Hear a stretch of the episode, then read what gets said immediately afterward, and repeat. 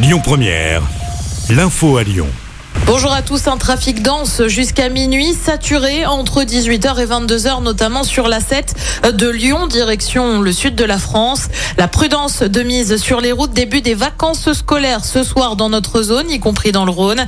Maison futée voie orange dans le sens des départs, c'est rouge en Auvergne-Rhône-Alpes. Les infos euh, sont à retrouver sur lyonpremière.fr. L'actu, c'est aussi cette nouvelle journée de mobilisation annoncée jeudi prochain partout en France.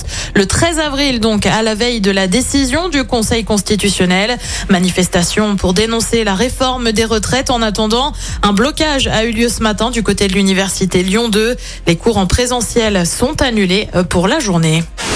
Un véhicule de la de Vénissieux dans un post Facebook, l'Alliance de la police nationale évoque des faits qui se sont produits dans la nuit de mardi à mercredi.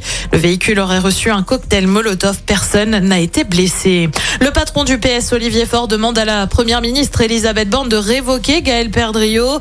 Le maire de Saint-Etienne dans la Loire voisine est mis en examen dans l'affaire de la vidéo intime révélée en août dernier.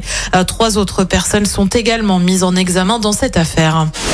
Un petit mot de foot avec un match contre la Colombie, premier match pour le sélectionneur Hervé Renard et avec la présence de la lyonnaise Wendy Renard comme capitaine. C'est à partir de 21h10, le match se joue à Clermont-Ferrand pour la Ligue 1. Bah, il faudra attendre dimanche hein, pour l'OL. Les Lyonnais accueillent Rennes à 13h. 30e principal groupe de supporters ont annoncé euh, qu'ils allaient boycotter la rencontre. Cela fait suite notamment à l'élimination en demi-finale de la Coupe de France de l'OL et aux mauvais résultats. Écoutez votre radio Lyon Première en direct sur l'application Lyon Première, lyonpremière.fr et bien sûr à Lyon sur 90.2 FM et en DAB+. Lyon Première